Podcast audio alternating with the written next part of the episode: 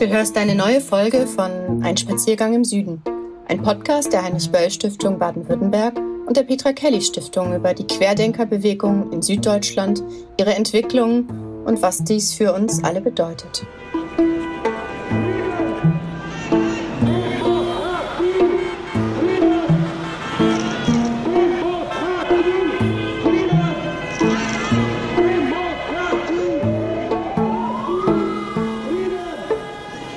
Eigentlich ist dieser Podcast aus dem reinen Neugier darüber entstanden, warum die Querdenkerbewegung und der allgemeine Widerstand zu gesundheitlichen Maßnahmen zur Eindämmung der Pandemie so stark im Osten und im Süden unseres Landes verbreitet ist.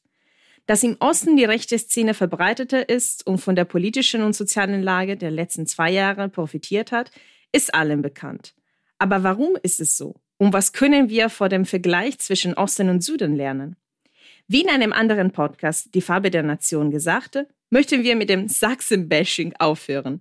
Nur zu sagen, dass es dort einfach anders und schlimm ist, macht es die Situation nicht zurecht. Denn genau wo die rechte Szene am stärksten verankert ist, sind es viele tolle Initiativen aktiv, die dagegen wirken. Wie eben das Kulturbüro Sachsen, das in unserem heutigen Folge zu Gast ist. Heute reden wir mit Michael Natke. Er ist Fachreferent für das Kulturbüro Sachsen, ein Verein aktiv in Dresden, Leipzig, Görlitz, Chemnitz und Zwickau, das seit 2001 das Projekt Mobile Beratungsteams und seit 2005 weitere Projekte im Bereich Demokratiebildung und soziokulturelle Animation umsetzt. Ihren Ansatz ist, die soziokulturelle Verankerung rechtsextremer Diskurse und Organisationsformen nachhaltig zu bekämpfen, durch eine vitale und couragierte demokratische Zivilgesellschaft. Ihr systemischer Beratungsansatz stärkt lokale AkteurInnen und Institutionen bei ihrer Arbeit für mehr gelebte Demokratie.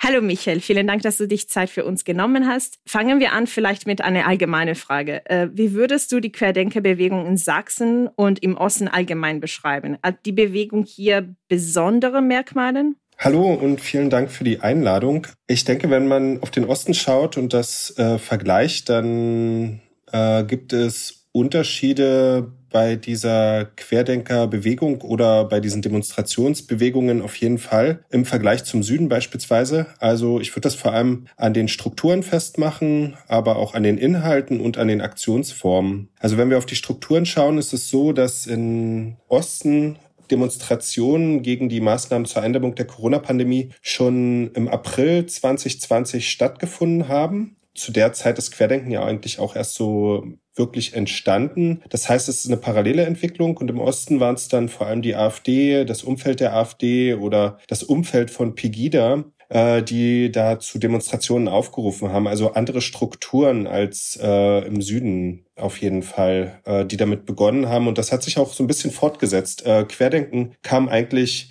erst dazu im Osten, nachdem schon andere zu Demonstrationen mobilisiert hatten. Ähm, auf der inhaltlichen Ebene ist es so, dass natürlich im Osten vor allem inhaltlich immer gleich ein Bezug genommen wurde oder eine direkte Verbindung äh, hergestellt wurde zu den Demonstrationen zum Ende der DDR. Immer wieder hat man betont, man befindet sich jetzt in einer Diktatur oder dieser Staat wird zu einer Diktatur und dagegen müsse man sich genauso wehren, wie man sich 1989 auf der Straße gewehrt hat. Und es wurde immer wieder sozusagen die Geschichte erzählt, dass man in einer Tradition steht mit den Demonstrationen von 1989. Das ist, glaube ich, auch eine Besonderheit des Ostens natürlich, äh, die sich so nicht so einfach im Süden oder in Westdeutschland äh, kopieren lässt. Und äh, es ging auch von Anfang an um eine Überwindung des politischen Systems und der derzeit herrschenden. Also das war äh, ganz klar von Anfang an ein wichtiger Inhalt. Ähm, auf der Ebene der Aktionsform vielleicht noch so ein Unterschied. In Ostdeutschland konnte man zurückgreifen auf die äh,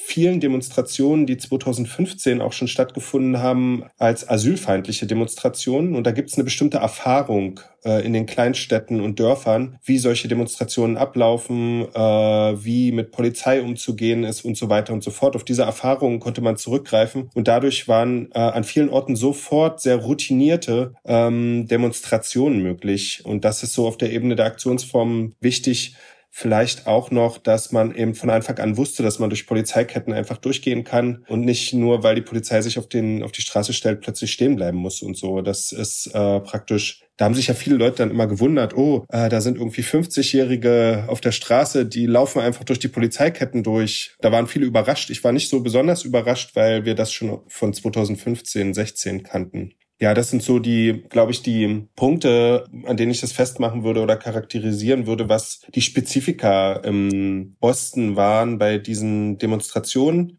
Neben den vielen Gemeinsamkeiten, die es natürlich auch gibt. Ja, das klingt so ein bisschen also, als wenn die Bewegung da erfahrener ist und etablierter. Das höre ich so ein bisschen daraus. Ja, ja, das kann man so sagen. Also es ist etablierter und erfahrener in bestimmten Bereichen. Also in, in den Bereichen, wie mobilisiere ich, wie bin ich auf der Straße unterwegs. In anderen Punkten wiederum sind natürlich äh, so Eventmanager wie Michael Ballweg oder so, die, äh, die haben natürlich auf anderen Ebenen viel mehr Kompetenzen als die Pegida-Demonstranten im Osten. In der letzten Folge haben wir mit dem Journalisten Dietrich Kraus gesprochen über das Esoteriker-Milieu in Baden-Württemberg. Das ist laut ihm und auch einer Studie der Heinrich-Böll-Stiftung Baden-Württemberg äh, über die Quellen des Querdenkertums in Baden-Württemberg spielt das Esoterikermilieu eine maßgebliche Rolle in der Bewegung. Ist das in Sachsen auch so? Ich meine, du hast ein bisschen was schon zu den AkteurInnen gesagt und habe daraus gehört, dass, äh, dass es da eher andere AkteurInnen gibt. Also die äh, esoterischen Gruppen sind nicht ganz wegzudenken. Also vor allem im Jahr 2020, also im ersten Jahr der Proteste, war es so, dass die im Osten noch überall mit dabei waren. Also das war diese besondere Mischung die, also neue Allianzen, die geschlossen wurden, dass dieses Pegida-Milieu, das Umfeld von Pegida, was ja schon seit 2015 auf der Straße ist, sich jetzt so ein bisschen vereint hat, auf der Straße zumindest, mit äh, Leuten aus esoterischen Gruppen. Und das hat sich aber ein bisschen geändert. Umso mehr dann die äh, rechten Akteure wirklich ja aus der Deckung gekommen sind und offen gezeigt haben, wer sie sind, umso weniger Menschen aus so esoterischen Kreisen sind zu diesen Demonstrationen gegangen. Aber das ist nur die Beobachtung auf der Straße. In, also es gibt, glaube ich, so zwei Ebenen. Einmal die Demonstrationen auf der Straße, da spielen die esoterischen Gruppen im Osten keine Rolle. Aber dann gibt's ja noch diese Diskursebene. Also wer führt im Hintergrund in, in der Alltagswelt der Menschen die Gespräche und äh, die Auseinandersetzungen zum Thema Corona? Und da spielt natürlich alles, was so esoterisches Milieu ist, eine sehr, sehr bedeutende Rolle, auch im Osten. Die Verbrauchergemeinschaften in Sachsen beispielsweise, also Ökolandbau, Verbrauchergemeinschaften, da gab's riesige Debatten, ob in den Läden jetzt Maskenpflicht ist oder nicht. Da haben praktisch Menschen, die in diesen Verbrauchergemeinschaften organisiert waren, so den Aufstand erprobt, so wir setzen keine Masken auf, wenn wir dort einkaufen gehen. Und andere wiederum haben gesagt, auf jeden Fall setzt ihr Masken auf. Das waren harte Auseinandersetzungen. Äh, es gab in Bioläden genau diese Debatten, Maskenpflicht, ja, nein, äh, ja, wir haben eine Maskenpflicht, aber nur, weil wir es müssen, nicht, weil wir davon überzeugt sind. So war so der Tenor in vielen Bioläden. Und äh, wenn man zu irgendeinem Osteopathen gegangen ist, 2020, 2021, hat man in der Praxis keine Maske aufgesetzt. Das waren äh, auch in diesen Milieus sozusagen äh, klar, hier wir verweigern uns ähm, diese diesen staatlichen Maßnahmen und so weiter. Das heißt, auf dieser Diskursebene war es, äh, denke ich, sehr vergleichbar mit äh, Süddeutschland, Westdeutschland, aber auf der Straße hat man diese esoterischen Gruppen dann viel weniger gesehen, weil die ähm, das Pegida-Milieu dort dominant war. Gerade gibt es äh, weniger bis keine Maßnahmen in Kraft. Mit welchen Themen beschäftigt dann die Bewegung im Osten gerade? Also wir, wir werden das auch äh, spezialisiert in den kommenden Folgen uns damit beschäftigen, so etwas Schulfrage beziehungsweise auch ähm, welche Rolle spielt äh, Russland und, und, die, und der Krieg in der Ukraine, aber ähm, vielleicht besonders im Osten, was, was, äh, ja, was sind dann die Themen auf der Straße? Also ich sehe drei große Themen, die äh, in den Milieus gerade diskutiert werden, die ähm, in den letzten Jahren gegen Corona-Maßnahmen auf der Straße waren. Das eine große Thema ist der Krieg Russlands gegen die Ukraine vermischt mit Verschwörungsideologien darüber, welche Rolle die NATO dort spielt, mit einer klaren Ablehnung von allem, was die NATO-Staaten machen und äh, mit einem, naja, ambivalenten Verhältnis zu Russland. Also einige dieser Akteure bezeichnen sich selbst gern als Russland-Versteher und sagen dann, ja, aber um ähm, auch kritisch mit äh, Dingen umzugehen, muss man es ja erstmal verstehen. Deswegen sind wir natürlich Putin-Versteher, Russland-Versteher und benutzen das gar nicht als Schimpfwort, sondern als so eine Art Kompetenz. Ähm, und da ist es so, dass dieser Krieg in der Ukraine eine große, wichtige Rolle spielt und eigentlich die Schuld dafür vor allem dem Westen, der NATO und so weiter zugeschoben wird. Und die Kriegsverbrechen Russlands in der Ukraine dann auch als Propaganda des Westens heruntergespielt werden. Allerdings ist dieser Krieg in der Ukraine gerade noch kein richtiger Mobilisierungsfaktor in der Szene. Also man diskutiert darüber in den Telegram-Gruppen und so weiter, aber es bringt nicht besonders viele Leute auf die Straße. Es gibt zwei weitere Themen. Das eine ist der Klimawandel, also oder die Klimakrise. In diesen Telegram-Gruppen der Verschwörungsideologinnen, die äh, entstanden sind in den letzten Jahren, diesen Telegram-Gruppen mit mehreren tausend äh, Userinnen, da wird immer gesagt, Umweltschutz ist ganz wichtig. Also wir finden Umweltschutz gut, weil wir lieben ja unsere Heimat. Aber der Klimawandel, das ist eine Erfindung einer Elite, das ist eine Erfindung von irgendwelchen Menschen, die Macht haben, um am Ende uns arme, einfache Leute mit äh, drakonischen Maßnahmen äh, zu unterdrücken und äh, sozusagen in eine Diktatur zu führen. Das ist die Geschichte, die da erzählt wird. Und das wird eigentlich die ganze Zeit über schon gespielt auf dieser diskursiven Ebene. Ich könnte mir vorstellen, wenn wir irgendwann an dem Punkt sind in Deutschland, äh, dass wir wirklich mal Maßnahmen äh, flächendeckend äh, durchsetzen, um diese Klimakrise irgendwie äh, aufzuhalten, dass spätestens an diesem Punkt, wenn es bei den Leuten äh, vor Ort spürbar wird, dass dann das zum Mobilisierungsfaktor wird, weil die werden die ganze Zeit schon mit dieser Ideologie gefüttert. Das ist, das ist ein Thema. Und das dritte Thema, äh, was ich sehe, ist die Energiekrise und die Energiepreise. Natürlich auch im Zusammenhang mit dem Krieg in der, in der Ukraine. Aber da ist so, dass da derzeit auch äh, sehr viel Stimmung gemacht wird in den Telegram-Gruppen und in den rechten Gruppen. Äh, und die Gefahr, die ich sehe, ist, wenn im Herbst oder im Winter die Nebenkostenabrechnungen kommen und die Leute schwarz auf weiß sehen, dass sie Geld nachbezahlen müssen äh, für ihre Stromrechnung, für ihr Warmwasser und so weiter, dann an diesem Punkt haben wir da ein unheimlich hohes Mobilisierungspotenzial auf der Straße. Also Bilder, die ich da vor Augen habe, und ich hoffe, ich liege falsch, sind die Leute, die mit ihren Nebenkosten bescheiden vor die Rathäuser ziehen, vor die Parlamente ziehen ähm, und dort sich versammeln. Und äh, rechte Gruppen werden diese Proteste dominieren.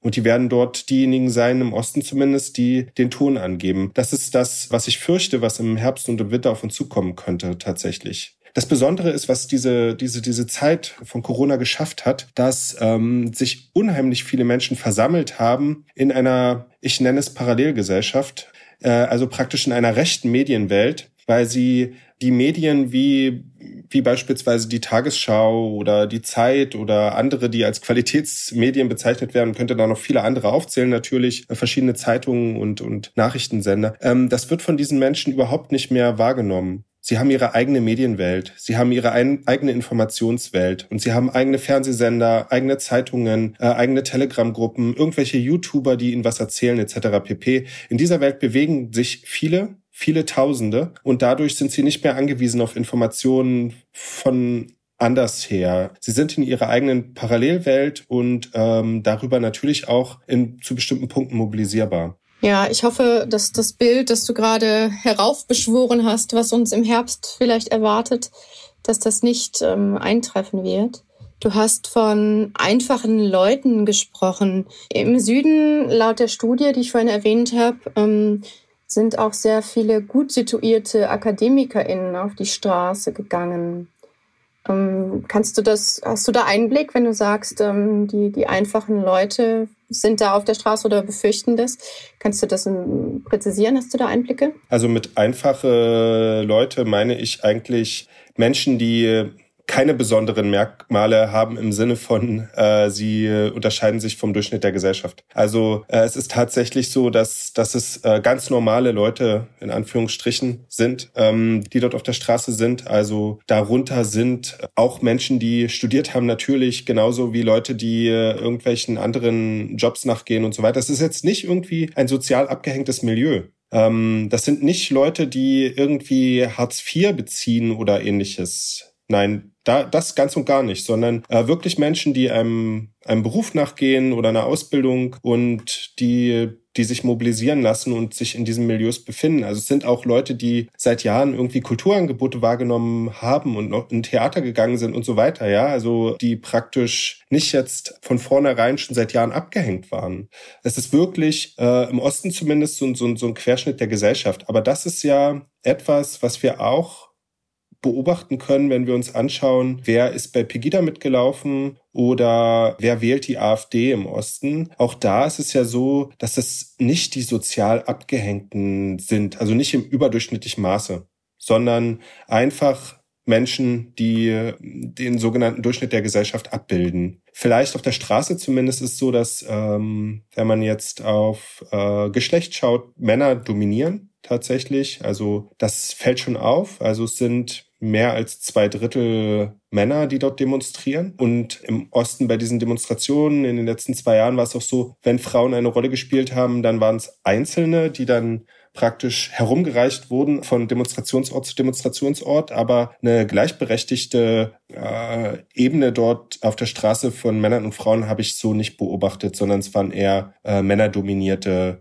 Demonstrationen und auch in dieser ganzen Orga und so weiter waren äh, die Männer, zumindest die, die sichtbar waren. Ja, das war total spannend mit diesem Konzept, dass es den Querschnitt der Gesellschaft, äh, die AfD-Welt oder bei Pegida auch mitmarschierte. Mir würde aber vielleicht interessieren, ähm, warum ist das so? Äh, könntest du das präzisieren? Liegt es beispielsweise in einem geprägten Missvertrauen der Institutionen, die im Osten ja vielleicht stärker ist? Äh, oder wo liegt das, deiner Meinung nach? Also es hat, es hat keine ökonomischen Gründe, meiner Meinung nach, weil äh, die Menschen, zumindest in Sachsen, wenn ich sie mir anschaue, die wohnen in guten Häusern, in guten Wohnungen, haben Autos, äh, wenn sie wollen, und äh, fahren in Urlaub. Also es ist ein sehr gutes Leben, was sie führen. Äh, allerdings, was ähm, im Osten eine Besonderheit ist, ist die Nichtanerkennung von Lebensleistungen von Menschen tatsächlich, die in den 90er Jahren vor allem stattgefunden hat und natürlich noch nachwirkt. Es war ja so, dass in den 1970er und 80er Jahren, die letzten 20 Jahre der DDR, die Menschen unter ziemlich harten Bedingungen äh, gelebt und gearbeitet haben und manchmal ihre eigenen Betriebe und das, was sie äh, dort geleistet haben da wirklich persönlichen Kraftanstrengungen am, am Leben gehalten haben, dass der Betrieb noch funktioniert, dass äh, die Produktion noch funktioniert und so weiter. Und das wurde dann äh, in der ersten Hälfte der 90er Jahre ähm, über die Treuhand und andere Gesellschaften ähm, wurden dann ganze Betriebe für ein, eine D-Mark äh, verkauft, verscherbelt an irgendwelche Investoren, die dann kamen, das äh, Wertvolle noch rausgeräumt haben und gesagt haben, hier stilllegen, das das bringt sowieso nichts mehr. Das ist so ein bisschen zugespitzt zum Beispiel, was natürlich viele Leute durchgemacht haben, wo sie praktisch für 20 Jahre geleistete Arbeit einfach ihnen gesagt wurde, naja, das ist nichts wert. Und übrigens, im Osten ist die Arbeitsmentalität sowieso nicht so besonders. Also, dass dies im Westen sind die Leute viel, viel ähm, leistungsfähiger und so weiter. Also lauter so Dinge, die da passiert sind, das, das hat einen psychologischen Effekt. Und auch wenn diejenigen, die jetzt auf der Straße sind, vielleicht nicht selbst das erlebt haben, dann haben sie gesehen, dass ihre Eltern das erlebt haben und ähm, haben gesehen, was ihre Eltern in den 90er Jahren ja äh, dort praktisch an Aberkennung von Lebensleistung erlebt haben. Und das ist, ähm, es war ja keine gleichberechtigte Zusammenführung von zwei Staaten, sondern äh, Westdeutschland ähm, hat das politische System, was es gab, sozusagen auf den Osten übertragen und das, auch das ökonomische System. Und das hat, äh, glaube ich, Spuren hinterlassen würde ich behaupten. Aber es ist nur eine Facette. Also wenn wir uns darüber unterhalten würden, jetzt was sind die Gründe und das Warum, dann glaube ich, ist es eine eigene Sendung. Deswegen würde ich jetzt einfach nur diese eine Facette aufmachen. Ähm, und äh, es gibt noch viele, viele andere Gründe, die alle ihre Berechtigung haben. Was könnte man vielleicht äh, für dich von dem Vergleich zwischen den Bewegungen in Osten und Süden lernen? Äh, sind die beispielsweise miteinander vernetzt? Oder ähm, gehen wir zu, so zu Ende der Sendung äh, und, und wir möchten lernen, warum wir überhaupt mit dem Vergleich uns auseinandersetzen möchten? Ja, äh, was können wir davon lernen? Ich, äh, die, die Frage finde ich sehr schwierig. Äh, ich bin da selbst noch nicht fertig äh, mit dem Denken. Was ja im Osten viel deutlicher ist, ist die Vernetzung von diesen Querdenker-Demonstrationen und der rechten Szene. Das äh, stößt im Osten in der allgemeinen Bevölkerung auf nicht so großes Unverständnis Unverständnis oder auf nicht so große Ablehnung, äh, wie es vielleicht im Süden und in Westdeutschland das, also wie es dort äh, passieren würde. Ich glaube, äh, dass man mit Neonazis oder Rechtsextremen zusammen auf der Straße ist. Das ist äh, in Teilen von Süddeutschland, Westdeutschland noch ähm, ein No-Go. Also da sagen viele, nein, das ist für mich eine Grenze, da mache ich nicht mehr mit. Diese Grenze existiert im Osten leider nicht überall und bei allen in der Form. Insofern können wir lernen, dass dort äh, es einiges Erhaltenswertes gibt im Süden, wofür es sich zu kämpfen lohnt, dass es auch so bleibt. Ähm, dass Leuten klar ist, mit Rechtsextremen gehe ich nicht auf die Straße. Da ist für mich eine äh, rote Linie.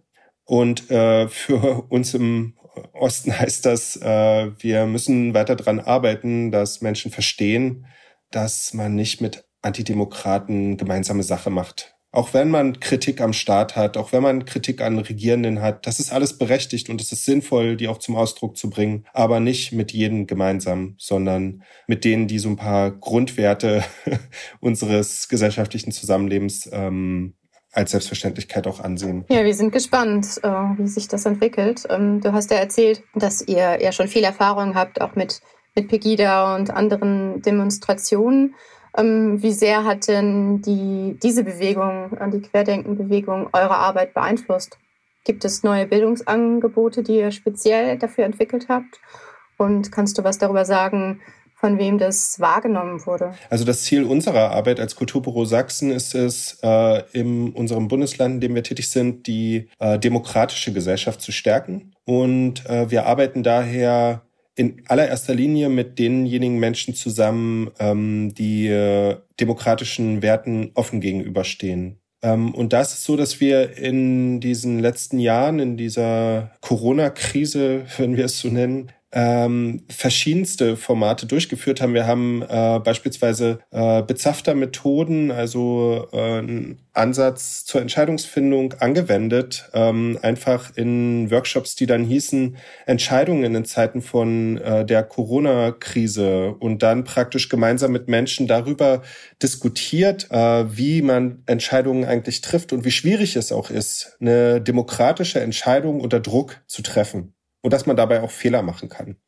Also das ist äh, so, ein, so, ein, so ein Workshop gewesen, den wir sehr, sehr oft und sehr viel durchgeführt haben, online und äh, auch in äh, Real Life. Außerdem ähm, haben wir natürlich viel Monitoring gemacht, um so eine Bewertung vorzunehmen, wer ist auf der Straße. Und dieses Monitoring haben wir dann verschiedenen Analysen auch veröffentlicht. Und was ganz, ganz wichtig ist, was, wenn wir so über die negativen Seiten reden, immer nicht so richtig auffällt, es gibt ja in jedem kleinen Dorf, in jeder Kleinstadt, auch in Sachsen, Leute, die nicht damit einverstanden sind, äh, dass Rechtsextreme in ihren Orten auf der Straße sind. Und die gibt es überall. Und äh, mit denen haben wir natürlich explizit zusammengearbeitet. Und da sind eine ganze Menge von kleinen Initiativen entstanden, von Leuten aus Kirchgemeinden, ähm, von Leuten, die vorher noch gar nicht politisch aktiv waren, die dann offene Briefe auf den Weg gebracht haben, wo Leute unterzeichnen konnten und gesagt haben, wir sind nicht damit einverstanden, dass hier jeden Montag äh, Leute gegen die Maßnahmen zur Eindämmung der Corona-Pandemie demonstrieren. Wir sind nicht damit einverstanden, dass Rechtsextreme in unserem Ort auf der Straße sind und so weiter. Ähm, das sind äh, ganz, ganz viele offene Briefe gewesen, vor allem, weil das war so eine Form, äh, wie kann man in der Pandemie sich eigentlich äußern ohne jetzt Demonstrationen durchzuführen, wo man sich selbst auch wieder so einem Infektionsrisiko aussetzt. Da waren diese offenen Briefe eine Zeit lang ein guter Weg. Inzwischen gibt es eine sachsenweite Vernetzung ähm, von diesen kleinen Initiativen, ähm, die wir begleiten und die sind auch dabei, ihre eigenen Themen inzwischen zu finden. Also weg von dieser Abarbeitung ähm, an den Corona-Demos und hin zu, äh, was sind Themen, die wir am Ort mit äh, der Bevölkerung diskutieren möchten. Und insofern ist da auch viel Gutes entstanden, was wir auch weiter begleiten mit unserer Beratungsarbeit. Ja, das finde finde ich äh, eigentlich eine ganz gute äh, Schlussworte für unsere Folge. Vor allem äh, die erste etwa positive, die wir seit Anfang unseres Gesprächs gehört haben. Ähm, und gibt mir natürlich Hoffnung, weil ähm, wir haben ja heute abseits von Stereotypen über den Osten äh, geredet, äh, einen Einblick äh, vor Ort gekriegt äh, und vor allem eben dieses Bild von dem Aktivismus vor Ort. Äh, wir haben gelernt, ja, dass je höher der Druck ist, die eigene demokratische Institutionen zu verteidigen, desto größer und verbreiteter eigentlich auch das Aktivismus, also sagen wir mal, so ein positives Aktivismus vor Ort verankert ist. Ähm, Vielen lieben Dank, Michael Natke, für diese spannenden Einblicke aus Sachsen. Vielen lieben Dank auch für deine Arbeit und eure Arbeit. Äh, das ist total wichtig. Vielleicht äh, wir können ähm, das wirklich auch nur als Inspiration holen, würde ich sagen. alle diese Informationen, die du uns äh, ja, erwähnt hast, werden in den kommenden Folgen auch weiter bearbeitet, zu, vor allem zu den neuen Themen, äh, neue Ausrichtung äh, der Bewegung. Da werden wir etwas mehr in der Tiefe gehen.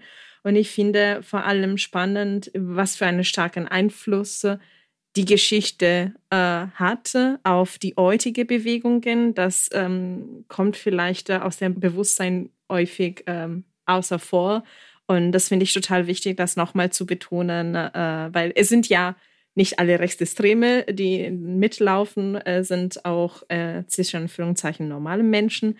Und das ist äh, wichtig, auch deren Motivationen zu hören, damit wir was dagegen wirklich wirken können und nicht einfach sagen, ah, die sind ganz schlimm. Ich glaube, das war's für diese Folge, oder? Ja, ähm, das war's für diese Folge und wir treffen uns vielleicht nochmal für die anderen Facetten wieder, die du erwähnt hast.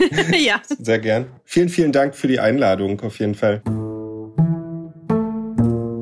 In der nächsten Folge sprechen wir über die Unterschiede der Bewegung zwischen Stadt und Land. Abonniere unseren Podcast unter Peter Kelly Stiftung in der Podcast-App deiner Wahl, um immer die neuesten Folgen zu hören. Wir sind Sabine Demser und Carmen Romano und sagen Tschüss und bis zum nächsten Mal. Ciao, ciao. Ciao.